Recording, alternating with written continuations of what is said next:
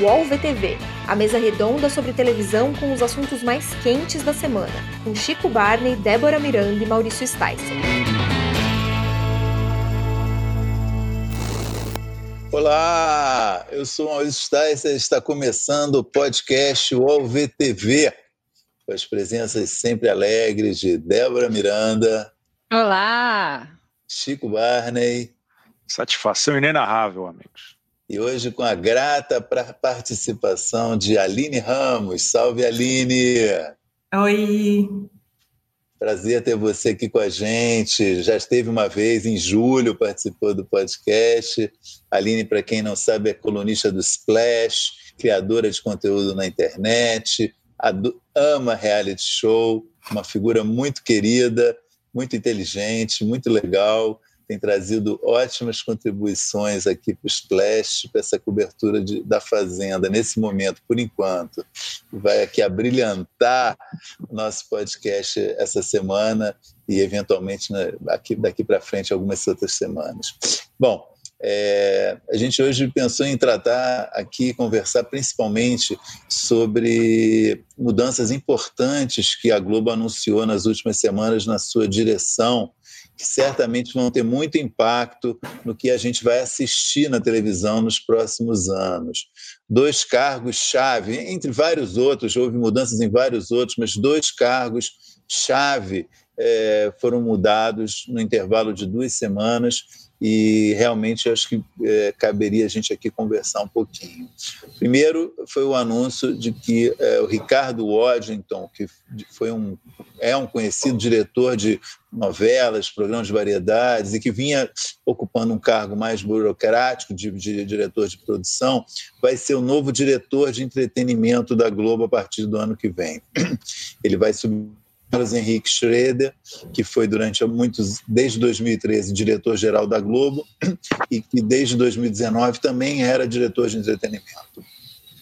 E a segunda mudança muito significativa foi anunciada é, na, no final da semana passada, que é a troca do diretor de teledramaturgia, que é uma pessoa que vai ser subordinada ao Ricardo Washington, deixa de ser o Silvio de Abreu, que foi de, desde 2014 ocupava essa posição, e passa a ser agora, a partir de agora, o José Luiz Vilamarim, é, que é um cara da área de direção de programas, de novelas, sobretudo, e séries. E, enfim, era, essas duas mudanças eu acho que vão significar, são significativas né, e, e vão impactar certamente a produção de conteúdo da Globo, não só da televisão, né, também do Globoplay, é, né, e as mídias que a emissora, que, a, que o grupo está investindo. Então, acho que a gente podia começar, eu acho que teve até tem algumas perguntas de, de, de ouvintes sobre isso, a gente podia começar a conversa sobre, é, falando disso, desse impacto, tanto do trabalho que o Silvio de Abreu fez, né, dos acertos e dos erros, é, e de perspectivas para daqui para frente.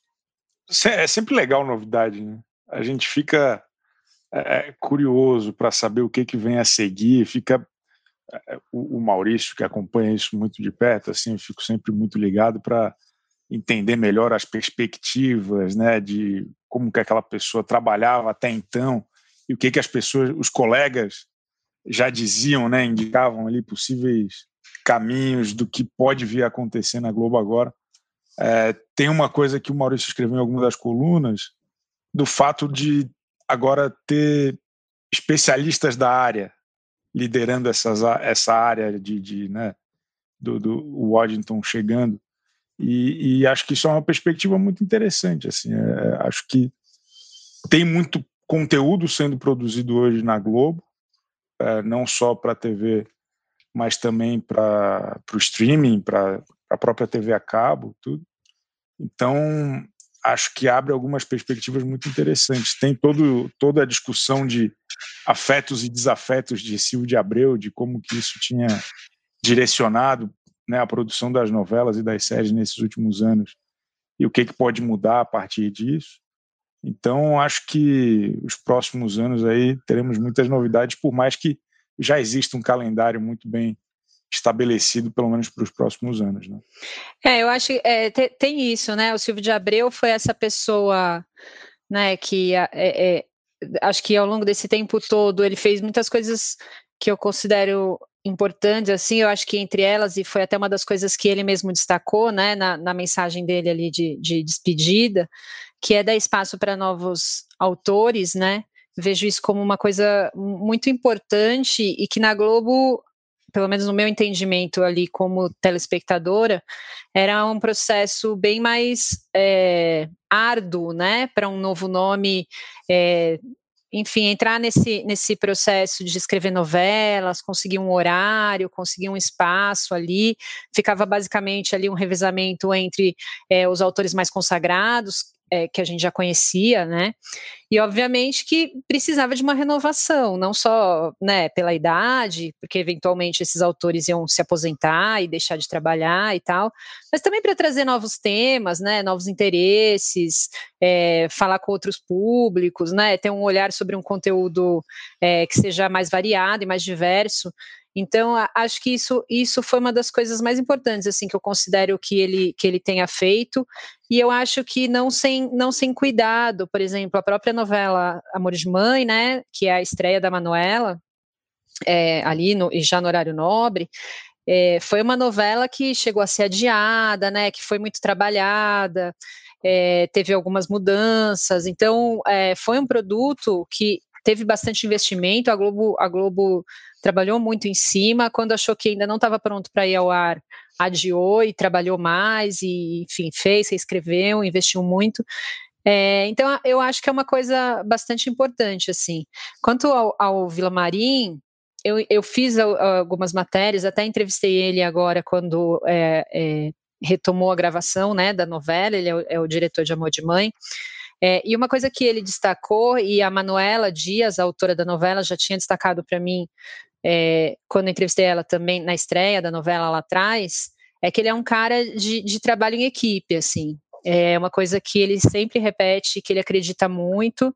É, eu acho que ele tem uma, uma visão estética ali que é maravilhosa. Acho que ele transformou um pouco a estética das novelas, é, sem ser uma coisa muito viajandona, assim, ele consegue manter muito, por exemplo, em Amor de Mãe, aquela, aquela, aquela visão realista, mas ao mesmo tempo é meio poético, assim, enfim. Mas é, eu acho que ele vai saber respeitar bastante as características de cada um, assim, eu, eu, eu vejo é, diversas vezes ele falando sobre isso e as pessoas que trabalham com ele também, sobre esse espírito de trabalhar em equipe, assim. Então, enfim, tô, tô otimista. Vamos ver o, o, que vem por aí, né? As produções ainda estão meio lentas, estão, tão, né? Ainda uma de cada vez ali, ainda tem protocolo e tudo mais, mas acho que em breve já vai dar para a gente sentir os primeiros resultados.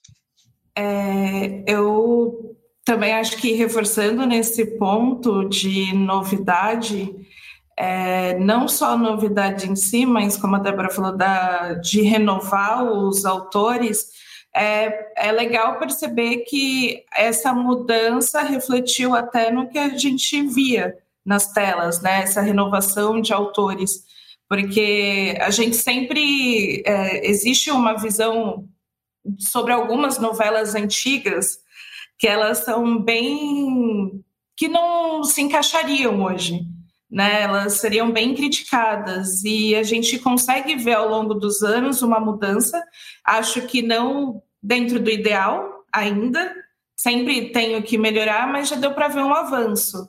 E com certeza esse modelo de trabalho é, de colaboração entre mais pessoas facilita, facilita isso, né? Porque tem muita coisa que a gente vê e se pergunta: será que ninguém viu e viu isso antes e falou que daria problema? né, que aí não precisaria depois a Globo, a direção da novela, os autores pedir desculpa. Então, acho que isso pode ajudar nesse processo, né? E, e acredito que a expectativa para o que tem que para o que vai vir pode até interferir na escalação de atores, né, que também é algo que anda no centro de polêmicas, principalmente a questão de atores negros, né? Então acho que tudo isso vindo de pontos de vista diferentes, tanto de autores como de atores, pode ser positivo. Só assim para dar alguns nomes de pessoas que é, estão deixando de ser figuras importantes ou estão saindo da Globo nesse processo, desde o período que o Silvio assumiu o comando da teledramaturgia. Tem que lembrar o Agnaldo Silva, né, que deixou a Globo agora no início de 2020, o Benedito Rui Barbosa, que já falou que, que se aposentar, Manuel Carlos, é, Walter Negrão, é, são já quatro nomes assim que são meio um time de autores muito conhecido e reconhecido da Globo. É, Gilberto Braga, que é, não, não produz, tem uma promessa de uma novela das seis para o ano que vem, mas que não produz é, nenhuma novela desde Babilônia, que é de é 2013 e Glória Pérez, que a última, a última novela foi A Força do Querer, que está justamente sendo representada atualmente. Né? Então, assim, esse, esses autores todos é, ou praticamente sumiram, saíram, ou estão com uma produção menos, é, menos produção, menos espaço para produzir. Né? Isso, isso é um, digamos, é um, um outro lado da balança desse esforço também de renovação né, do Silvio. É, e o, o, uma, uma das questões que é, se, se, questiona em relação ao, ao Silvio é, é, que ele teve um grande apoio né, da direção da Globo nesse período, né, um apoio irrestrito né, do Carlos Henrique Schroeder, que era o diretor-geral que está deixando a emissora, tanto que em dois momentos é, importantes ele acumulou poder. Né, ele originalmente era responsável, desde 2000, início de 2014, ele era responsável por, pelas áreas de novelas, quando Guel Arraes, que cuidava das séries, pediu para sair da Globo, é, foi dado ao Silvio o poder também de é, ser o responsável pelas séries. E no ano no início desse ano, né, quando o Márcio Smelling pediu licença e depois acabou saindo da Globo, também foi dado ao Silvio o poder de cuidar dos programas de humor. Então, realmente, é, ele ocupou um espaço enorme né, dentro da emissora, e não por acaso, acho também criou, como disse é, no início, o Chico mencionou, desafetos, tem muitas intrigas, muitas fofocas, muitas histórias de desavença, gente que ama, gente que odeia, né, é, gente que questiona privilégios que ele deu a alguns autores e não a outros enfim, eu acho uma coisa normal de, de firma, ainda mais uma firma do tamanho da Globo. Né? É, mas, de fato, eu acho que é notável e, e merece todo o reconhecimento essa abertura que ele deu para novos autores assinarem é, as suas primeiras novelas. Né? A Globo fala, ele falou em 20, eu tinha feito um levantamento no início do ano é, que eu acho que tinha. Eu eu cheguei a 17 ou 18 autores, mas enfim, é um número muito significativo e saíram coisas muito boas né, desses novos autores. Queria só citar algumas, no, alguns novos autores que estrearam na gestão do Silvio, que, que merecem muitos elogios. O Cauã Hamburger, que a gente já falou em outras edições, né, que, que escreveu Malhação Viva a Diferença, é, Tereza Falcão e o Alessandro Marçom, que fizeram Novo Mundo, Maria Helena Nascimento, que fez Rock Story, Mário Teixeira fez Liberdade, Liberdade. A Manuela Dias também estreou na gestão do Silvio com Ligações Perigosas, depois fez Justiça e fez Amor de Mãe. É, Maria Camargo fez Dois Irmãos, enfim, é, um, é uma coisa bastante importante, significativa esse espaço que ele, que ele abriu. E acho que é legal a gente falar também que ele é, é não, não foi ele que criou, eu acho, mas eu acho que ele formalizou não, não foi ele que criou, acho não, não foi ele que criou. Mas eu acho que ele formalizou ali também um trabalho de mentoria, né? Que, que era muito legal, porque também é difícil você ser um, um ator novo, estrear numa novela, numa série, né? Ali de já, né? De uma vez, assim, eu, eu acho que essa, essa esse trabalho de passar a experiência de atores autores mais é, já conceituados para os novos autores é, é, também é importante, obviamente que sem é, influenciar no estilo de cada um, né, sem querer transformar tudo em um mesmo produto ou, ou na, na, com, com, a mesma cara, respeitando ali o que a gente já falou aqui, que é o que a gente espera, né, a diversidade de histórias, de temas, de elencos e, e de tudo, mas eu acho que é, é, é, um trabalho importante também, que dá um respaldo ali, né, para você estar tá no, no, no maior canal de TV aberta do país, assim, eu, eu, eu acho que é um trabalho é, é um trabalho importante também. Eu não sei se eu exagero quando falo que teve muito remake do próprio Silvio de Abreu no meio desse cabinho. É, a gente teve né, o Haja Coração, que está no ar agora, que é um, um, remake de uma novela cujo nome me escapa, ou de duas. Sassaricando. É, Sassaricando. Haja Coração é remake de Sassaricando.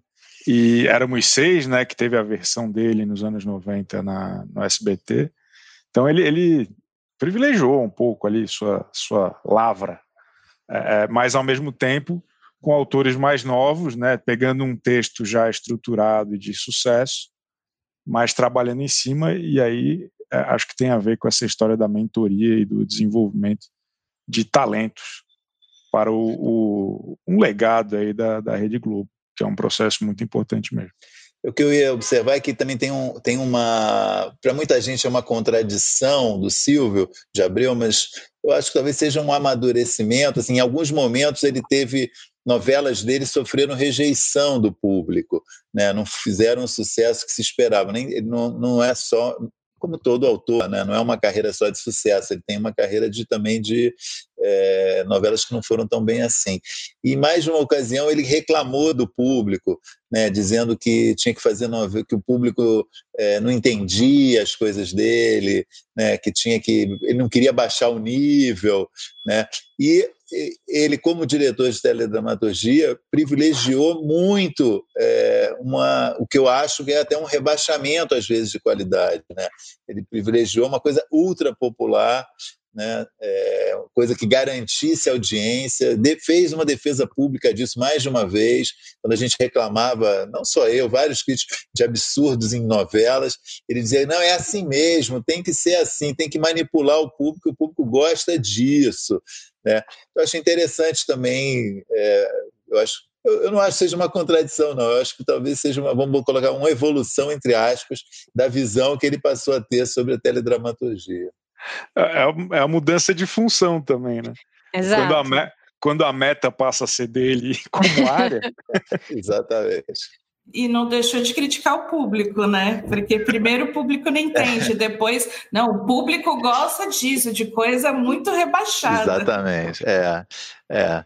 Enfim, é, uma, é um momento, eu acho uma das pessoas que eu acho que vibrou com essa mudança, não que ele torcesse contra, mas que eu acho que ele pode agora vislumbra alguma chance, é um grande amigo do Chico, né, o Carlos Lombardi, que é um notório desafeto do Silvio de Abreu, né, e quem sabe agora ele, ele vai ter alguma chance de apresentar algum projeto. Ele brigou publicamente, reclamou publicamente do Silvio de é, no, no, ano passado ter aceitado, encomendado um projeto para ele, depois do nada rejeitou.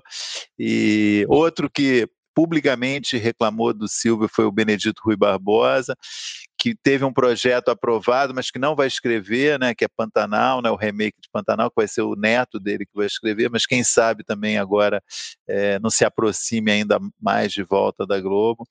Enfim. Não, não estamos aqui trabalhando com especulação, mas semana que vem estreia com o Banacan, É a primeira novela do Carlos Lombardi no é. Globoplay. Então a gente fica aí na expectativa, quem sabe em breve, material inédito também. Exatamente. Não, certamente ele tem, né? O cara é uma, uma usina. E vários outros, né?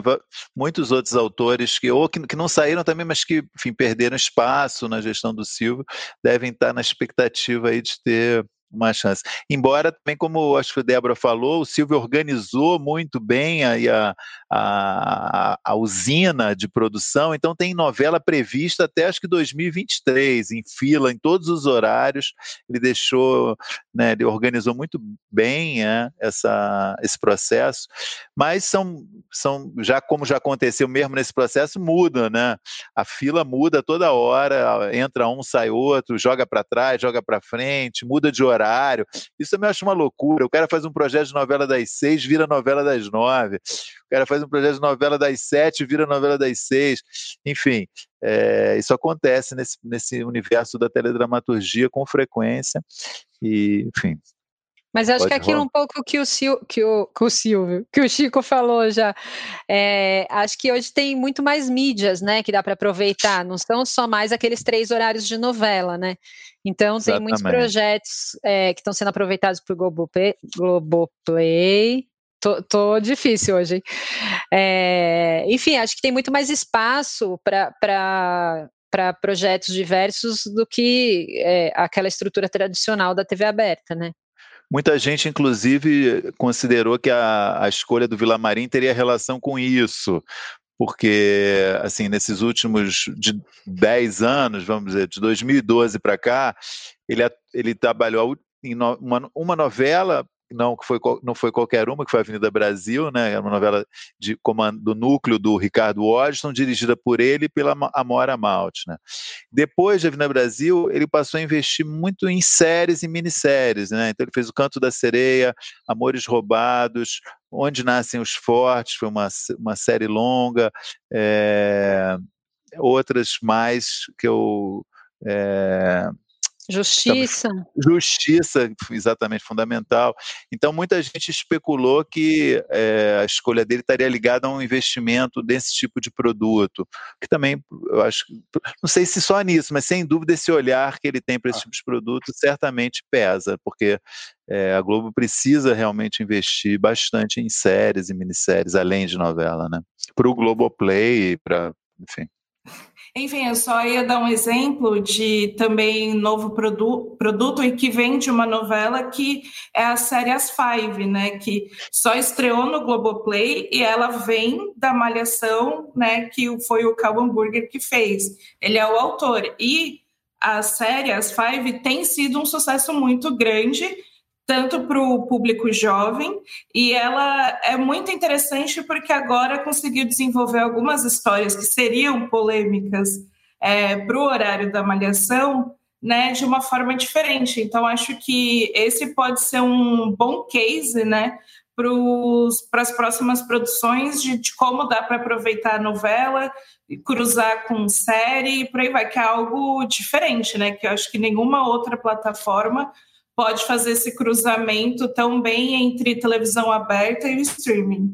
Muito bom, ótimo você ter falado disso, porque além, além da observação perfeita, é um assunto que os nossos ouvintes sempre nos cobram de falar de, de Asfai, porque muita gente que nos ouve que gosta e sempre pergunta o que, que a gente está achando. Semana passada o Chico falou duas frases. E... já adiantou, já adiantou. E foi é, ótimo. É a tuitada, muito... é a tuitada ao vivo.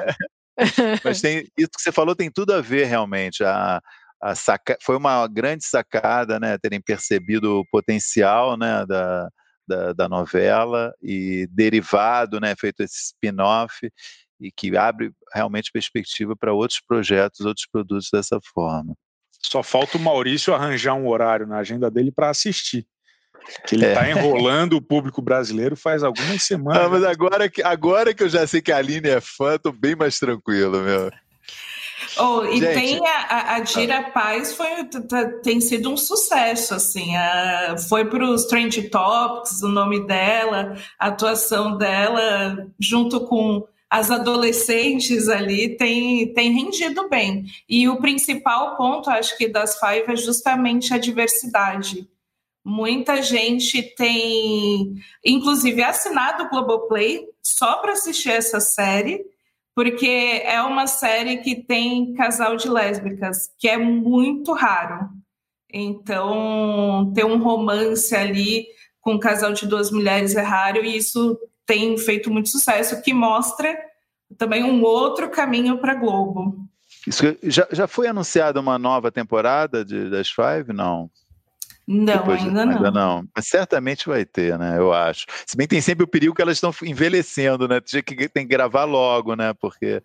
Ou não, né? Vão acompanhar ela já na fase é. pós-adolescente, né? Pode continuar. Né? Acho né? que a série essa... até é justamente sobre essa jornada assim, de amadurecimento. É, pós-adolescente, não é verdade?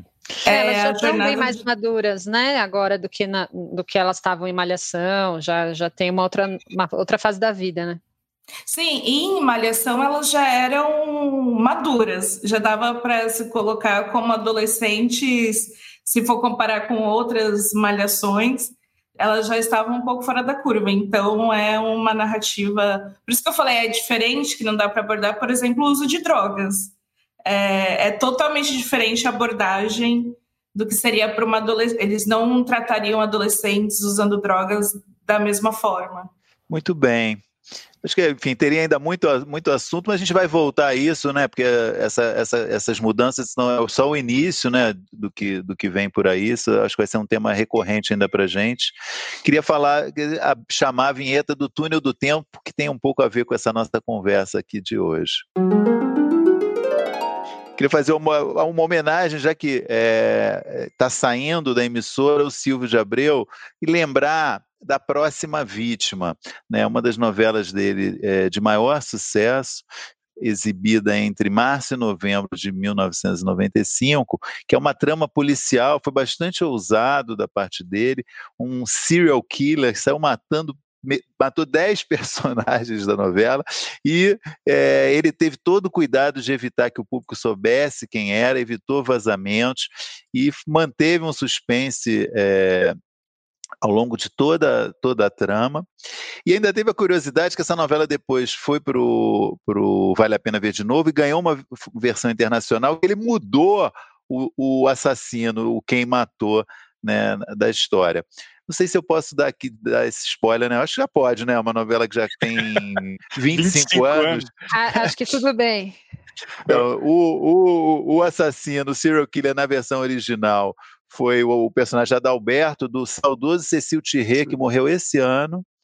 E na versão do Vale a Pena Ver de Novo e na versão internacional foi o personagem do, do Otávio Augusto, Ulisses. Isso também é uma coisa curiosa, né? Quer dizer, os caras mexeram na edição da novela e tinham e tinha a opção, provavelmente gravaram, né? De ter um segundo é, autor é. dos crimes.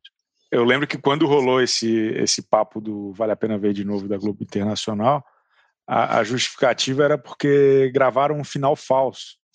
Ah, então tinha esse filme, tinha na tinha, gaveta. É... Tinha na gaveta o final falso. Então era uma trama, é, é, né, novela obra aberta. Cabia as duas histórias sem, sem Não, e, e, tem essa limitação, né? Quer dizer, uma novela toda centrada num quem matou, se você já sabe quem matou, é difícil rever, querer rever, né? Então você ter é realmente uma grande jogada de marketing. Ó, vamos mudar o quem matou. Então, é interessante. Não, isso, e causou né? uma comoção gigantesca, né? No último capítulo, eu lembro, assim, ninguém saía de casa até acabar a novela, era, sei lá, sexta-noite, né? E não, você andava na rua, não, não, tinha movimento na rua, todo mundo, ou então onde as pessoas paravam, elas estavam com a TV ligada, assistindo, né? Todo mundo queria saber quem, quem era o assassino, assim. Então, além de ter sido uma novela que causou uma comoção gigante, é, obviamente que ela não teria potencial de repetir isso se ela mantivesse o mesmo assassino, né, na outra Exatamente. versão. Essa minha lembrança de A Próxima Vítima teve a ver com o Silvio de Abreu, tá, né, tá deixando a Globo, e também com uma série que a HBO exibiu nas últimas seis semanas e que terminou nesse domingo. Eu sei que a gente não fala muito de, de TV por assinatura, mas queria fazer uma menção, que é Undoing, com a Nicole Kidman e o Hugh Grant. E era e o Donald Sutherland, que é o pai, o, faz o personagem que é o pai da Nicole Kidman. E é uma história toda também construída em cima de um quem matou. É, causou, teve bastante repercussão, né? No Brasil ainda a audiência da TV por assinatura não é tão grande, mas teve muita repercussão em redes sociais. Nos Estados Unidos e na Inglaterra, a audiência foi excepcional da série, passou simultaneamente né, em todo, ao mesmo tempo, também para não dar margem da gente saber antes do quem matou. E uma história muito bem construída e prendeu as pessoas. É legal quando é um, é um quem matou bem feito, assim, né? Bem armado, e foi, foi muito legal. Eu gostei muito de ter assistido. Tensa, né? Tensa. É. Bem, eu, eu, eu tô, faltam dois episódios para eu acabar. Eu tô adorando também. Eu vi que é, algumas pessoas. Tenho, tenho, fugido da internet, né? Das discussões a é, respeito. É, porque não, não, quero, não quero saber de nada, mas eu, eu já percebi que algumas pessoas ficaram frustradas ali com o desfecho. Mas eu tô, eu tô bem empolgada, assim, todo dia eu chego à noite maratona, uns dois episódios ali, tô indo até devagar para não acabar rápido, mas tensa, Nicole Kidman maravilhosa e é isso que você falou, né? Uma história muito bem construída, assim, porque começa num episódio e você acha que, assim, uma história, né? E você acha que você viu tudo o que aconteceu naquele, naquele, naquela passagem de tempo. E aí, conforme vai se desenrolando, você vai vendo que tinha muito mais que você não acompanhou ali, né? Novas pistas, novos momentos de tensão, novas viradas de comportamento ali. Então, eu, estou gostando bastante, assim. Depois que você acabar de ver, a gente comenta aqui no podcast. Aí vamos, vamos entrar com spoiler e Vou tudo, tá? spoiler, tá? Mexe um alerta de spoiler. Quem quiser assistir, aproveita agora, que quando eu, quando é. eu acabar, a gente vai dar spoiler. Bom, gente, vamos é, trocar de canal. Cidadão brasileiro, vem ganhando fama nacional e internacional. Sua personalidade simples conquistou cada canto da internet e até polêmicas envolvendo muita grana. Quem é ele? Como ficou tão conhecido? O que sabemos sobre o meme do vira-lata caramelo? Tem história que não cabe em 30 segundos, mas cabe no Splash, o novo canal de entretenimento do UOL. Fique por dentro do universo pop, das novidades sobre músicas, celebridades, filmes e séries. Vamos falar de coisa boa? Splash! Bom, a gente tinha programado comentar a cobertura das eleições municipais, né, que foram realizadas domingo. Eu queria, eu pensei, eu poderia ler aqui, eu tenho uma meia dúzia de perguntas sobre o assunto, que acho que meio dá um panorama das, dos interesses das pessoas e que, na verdade, são, são, acho que o que chamou mais atenção mesmo. Eu vou ler primeiro todas as perguntas, eu acho que aí a gente fica à vontade para falar do que a gente quiser sobre isso. É, Alan Farias comentando especificamente é, o, a cobertura da Globo, a interação entre o William Bonner e a Renata Lopretti no Fantástico no domingo. Ele fala: Olá, magos televisivos. Isso, isso aí o cara já ganha espaço no, na, na, no, no, no podcast, começando bem a pergunta. Achei o Bonner desnecessário na cobertura das eleições. Ele só dava ordens para Renata manusear o telão e analisar os números. O que vocês acharam? Renata Lopretti. Lívia Rocha também faz, faz uma pergunta sobre uma mudança que houve na Globo News. O que vocês acharam da substituição do Heraldo Pereira pelo César Tralher na cobertura das eleições da Globo News? Tainá Emanuele faz a mesma pergunta. César Tralher, Tralher no Central das Eleições funcionou? É, aí algumas perguntas sobre a CNN, JP Tardivo. A CNN melhorou na cobertura das eleições em comparação com o primeiro turno. Adriana Correia falando do, de uma personagem que a gente ama, que está sempre aqui. O que vocês têm achado da dupla Daniela Lima e Márcio Gomes na CNN? Tem mais umas cinco perguntas sobre a Daniela Lima. Essa vai ser a representante da, da fenômeno. do assunto, do fenômeno Daniela Lima era isso. Acho que era sobre as coberturas, eu acho bem variado, eu acho interessante. E eu queria já puxar, eu acho que pode ser um, um gancho para a gente começar, porque eu vi que o Chico Barney fez um tweet durante a cobertura, é, fazendo um elogio à CNN num contraponto à Globo News que você achou é, pior do que a, a, CNN, não foi, Chico? Se você quiser desenvolver um pouquinho esse teu tweet, foi. é a hora é essa. Pode usar quantos de, caracteres quiser, Chico, vai. O conceito de desenvolver um tweet é muito complicado para mim, porque eu, eu, sou muito limitado no que eu consigo fazer. Mas, mas eu acho o seguinte: o, o, a Globo News é muito boa, não, não tenho que discutir. O, o César Tralha é excelente, o Nilson Clava, próximo grande dímano, dínamo da, da reportagem política brasileira. Mas eu achei o ritmo é, é um pouco truncado assim, os dois meio afobados, querendo dar uma, um panorama, meio que garantir que são os primeiros a falar, não sei se era isso. É, a ideia acabou ficando um negócio meio esquemático e chato, sabe? É, é acho que faltou até um pouco de contexto quando o César Tralli falava de projeções do Datafolha versus os resultados de fato. É, ficou um negócio meio tenso, assim, dava para ver que estava todo mundo é, um pouco nervoso, não sei o que, que era exatamente mas ficou truncado. Eu achei que esse, esse é o termo. Em contrapartida, na CNN, por mais que ainda estejam construindo né, até a, a dinâmica mesmo entre o Márcio Gomes e a Daniela Lima, é, fluiu melhor. Os dois estavam conversando mais, eles não ficaram só focados nas capitais, mas também falaram sobre, enfim, causos, né? Acho que a cidade de Contagem, não lembro, em dado momento estava uma diferença de quatro votos, eles falaram bastante sobre isso, deram risada. Então, acho que acabou sendo mais, é, é mais gostoso de acompanhar mesmo. Acho que a, a, grande nota negativa a respeito da cobertura da CNN é aquela vinheta completamente é, desnecessária que do nada às vezes aparecia um, um negócio girando e uma voz robótica falando breaking news para continuar um negócio que não tinha nada de, de diferente do que eles já estavam fazendo. É, mas eu achei bem legal. Acho que a CNN é, é, evolui rapidamente. Assim, isso é interessante. Acho que a chegada desses profissionais é, é super experientes, super gabaritados, é, essa troca da, do Márcio com a, com a Daniela Lima é muito interessante também. e do lado da Globo News, acho que foi um pouco dura. Assim, acho que foi, faltou um swing, uma malemolência lá. Interessante.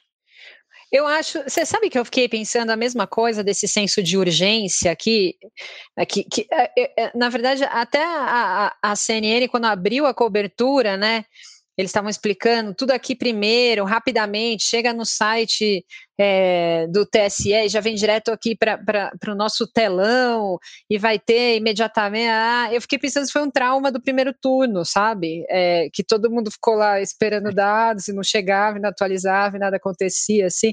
Eu percebi uma ânsia de todo mundo com esse negócio da velocidade da informação, de ter, de ter os dados primeiro. eu, eu, eu tive essa sensação também mas eu, eu, eu achei o Márcio espetacular, assim, como ele, como ele tá ele, ele já era muito bom, né? Mas eu acho que ele não tinha tido a oportunidade, assim, parece que cada vez que eu, que eu vejo de novo, ele cresceu mais, ele tem, ele é seguro, ele tem domínio, um domínio perfeito daquilo que ele está fazendo. Ele não titubeia, ele, é, ele te passa uma credibilidade que é surreal, assim, eu, eu, eu tô gostando muito, muito dele mesmo, acho que ele está finalmente conquistando um espaço que é bastante merecido. E Dani, apenas espetacular, como sempre, belíssima, inteligentíssima. Acho que os dois bateram uma bola lá incrível. Eu gostei bastante da cobertura da CNN, gostei bastante. Foi, foi o que eu mais vi, assim. Confesso que eu não acompanhei esse domingo tão em tempo real, assim, com tanta assiduidade, mas uh, do, do que eu vi, eu, eu gostei muito da cobertura da CNN também, achei que foi bem dinâmica. Não, eu só ia reforçar que acho que a CNN conseguiu captar bem o, a sensação do brasileiro nas eleições, que é, que é algo sério, é algo importante, mas a gente quer dar uma risadinha, né? Tem os causos engraçados, enfim, acho que tornar leve um momento que pode ser pesado é, é, algo que acho que combina muito com o que as pessoas esperam, né? E, e é isso, torna leve cada vez mais. É muito mais fácil você conseguir consumir a informação se ela é passada dessa forma. É, legal. É, eu, eu acho, às vezes, o, o, o, o Trali, eu acho ele muito bom. Acho que ele tem um domínio também incrível, mas talvez tenha sido solene demais, né? né nesse, acho que tá, o momento pedia, mas talvez tenha tido excesso mesmo de solenidade. E a dupla do o Márcio com a Daniela, acho que teve uma, tem uma coisa que, que faltou realmente na Globo News, que a Globo News tinha lá no seu painel os seus três, as três comentaristas, né? Depois até mais. Mas a Daniela faz um pouco esse duplo papel, né? A Daniela Lima na CNN. Ela é comentarista, mas também é apresenta, né? Eu acho que isso funciona bem. E, e, ali na dupla da Globo News era menos né, essa coisa do comentário. O César tinha que recorrer a uma outra pessoa, além do, do Nilson Clava, quando ele queria ouvir algum comentário. Acabou ficando um pouco mais estanque a cobertura do que a, a da Globo, a da CNN. Nesse sentido que eu entendo também o seu comentário, Chico. Total, acho que é isso mesmo. Acho que é, são justamente esses perfis, né? É, dessa composição que talvez o da, da CNN esteja melhor acabada, justamente por ter uma apresentadora que também é comentarista e consegue ter e, essa liberdade. E justamente aí entrando na, na, questão sobre o Bonner e a Renata, justamente o Bonner e a Renata fazem uma dupla muito mais parecida com Márcio Gomes e Daniela Lima do que Trali e ah. Nilson Clava. A Renata tem essa mesma experiência da Daniela de repórter, né, de comentarista, então ela, ela mistura bem né, a apresentação com o comentário, com a opinião, traz uma informação junto. Então, não acho que seja, é, acho injusto ficar dizendo que o Bonner ficou só mandando ela apertar botão. Acho que funcionou bem até, eu acho, essa dupla. Não é a primeira vez, aliás, que, ela, que eles fazem.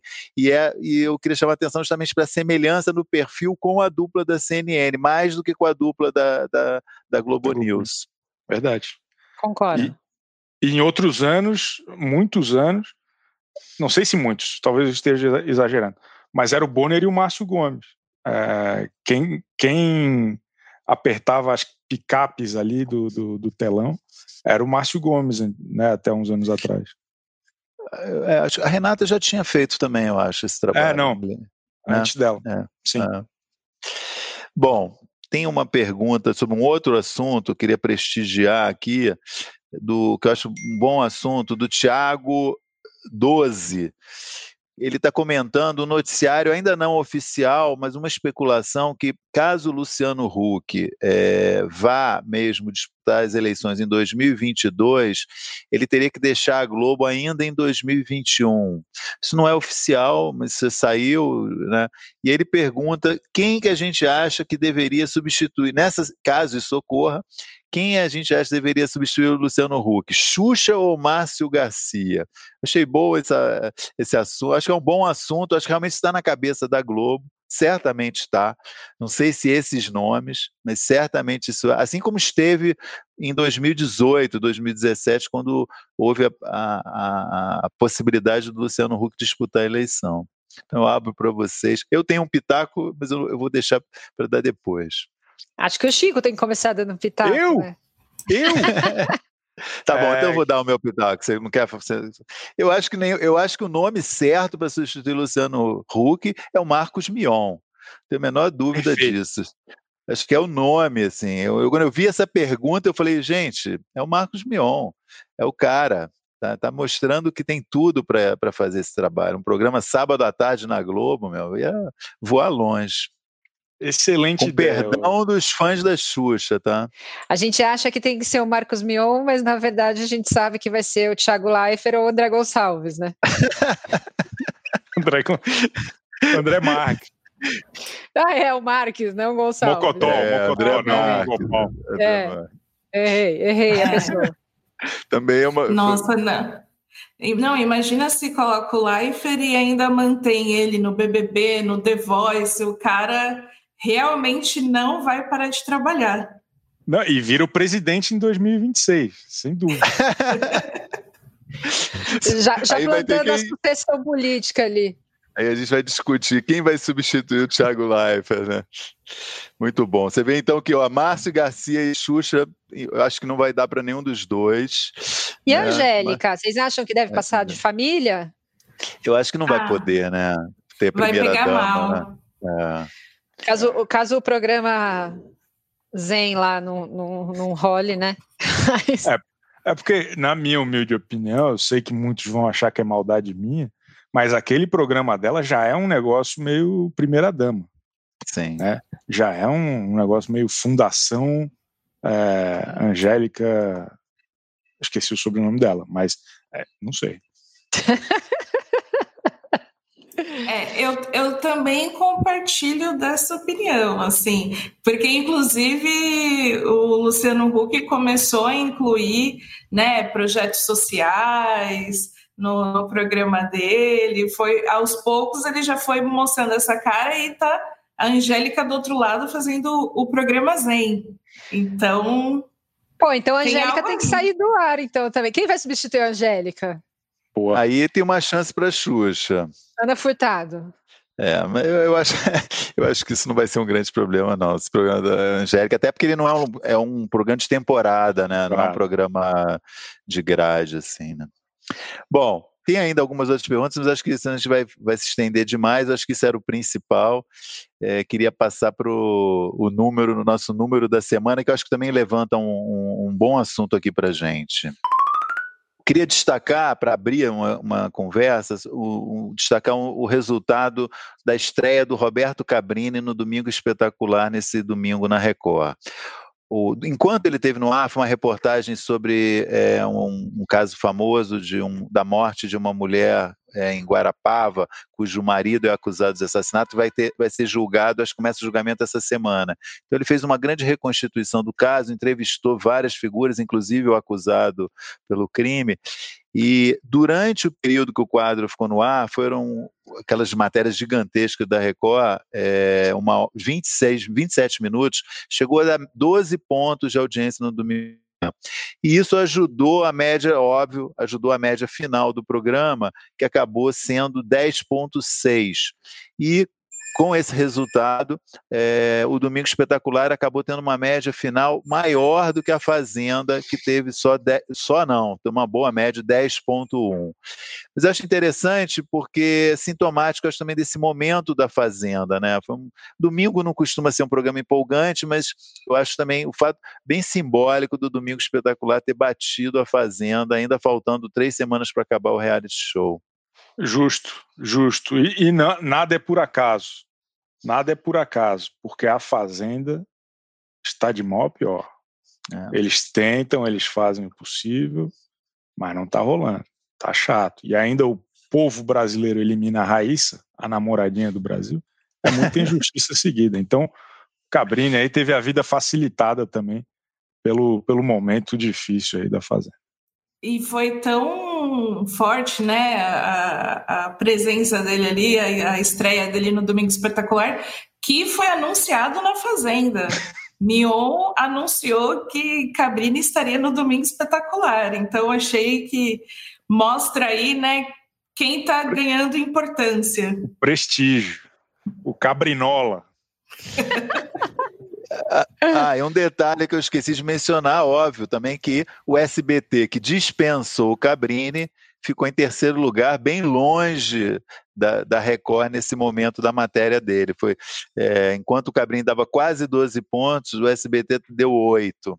Né? A, a Record estava em vice, né? a Globo estava liderando com o Fantástico, mas também ficou, teve esse, digamos, esse gracejo do, é, da Record para S do Cabrini com o SBT que falou um tchau querido para ele há alguns meses atrás. Sem contar a audiência do horário do Cabrini no, no SBT, né? Exatamente, que foi substituído entrou, pelo Arena SBT. Entrou aquele programa de futebol que está dando aí dois pontos no Ibope numa semana boa. Exatamente. E difícil. Ou seja, Cabrini é, saiu bem nessa história aí, tá, em relação ao SBT. Bom, vamos entrar aqui na nossa reta final, eh, falar de melhores e piores da semana, começando com os melhores da semana. Eu vou começar com a Débora, como sempre, Aline. Você, como você é convidada aqui, você, você tem o, não, não cai essa busta de ser a primeira a falar mas te, você fala em segundo, tá? Mas que aí sempre também o problema, o primeiro, você sempre já, putz, eu ia falar a mesma coisa, tem, mas aí você pode também falar, paciência, pode falar a mesma coisa que o primeiro falou. Ou se você não tiver nada, Aline, você finge, igual eles sempre fazem quando eu falo, aí eles vêm na minha, entendeu? Não, é verdade, concordo plenamente. Falou tudo, Débora, falou sempre é uma tudo, estratégia, é, é verdade. Bom, vamos lá. Melhor da semana. O meu melhor da semana é uma coisa que ainda não se concretizou, mas que é, é, eu já fiquei muito animada com a expectativa, que é a volta do video show com a nossa querida Fernanda Gentil. Acho que quero deixar até aqui uma homenagem ao Flávio, nosso antigo parceiro, que sempre pregou isso, que devia a, acontecer a volta do video show, que o, o fim do programa tinha sido um erro. E, enfim, a possibilidade de retornar, embora a Globo ainda esteja, esteja falando que não, que não há previsão e tal, isso já está sendo ventilado. E alegrou a minha semana totalmente, não tinha como escolher outro melhor da semana. Chico, vem comigo, Chico! Não, essa história, a primeira vez que eu, que eu vi alguém apontar para isso foi no anúncio justamente do Ricardo Waddington como novo chefão, porque o, o programa estava embaixo ali da, da, da, aba dele e, pelo que a matéria que eu li dizia, ele não tinha ficado assim tão satisfeito com o fim do programa. É, acho que é uma boa, acho que é legal. O, o, o, que puder aproveitar a Fernanda Gentil num formato melhor do que o Se Joga, acho que estaremos bem. O senhor está mudo, Maurício. Está mudo, é. Acho que a, a, produção tirou seu áudio, é um, é um motim. Quem, a quem deseja, a quem interessa calar a voz de Maurício. É, é, é, só um podcast, não tem tanta importância assim. Eu sei quem foi. Foi a operadora de internet do Maurício que fez que, isso. Que ele ia revelar agora qual era o nome. Onde ele ia revelar quem era a empresa que faz a internet dele cair tanto. Esse é o nosso novo quadro aqui no nosso pacote de novidades do Over TV. O Problemas de Conexão. Vamos tomar a liberdade. Então, acho que a Aline pode falar os melhores da, da semana. É, bom, para mim, o melhor da semana, num momento triste, foi o Casagrande, né, na cobertura da morte do Maradona.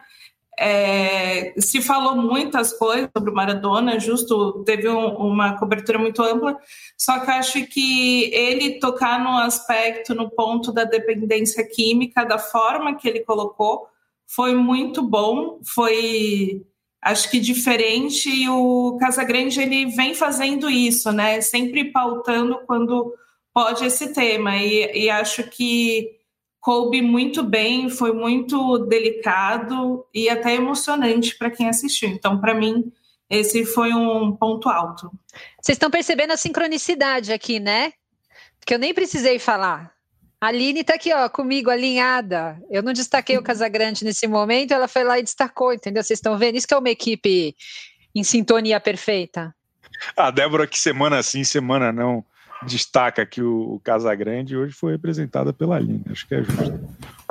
Até sobre, sobre esse assunto da transmissão do, do Maradona, acho que é perfeito. Assim, acho que trazer pessoas que sabem falar sobre o assunto específico é muito importante e nessa transmissão nem sempre nem sempre fizeram da melhor forma. Acho que a Globo News pecou muito, um, não, um canal jornalístico, é, com tantos especialistas que poderia ter questionado.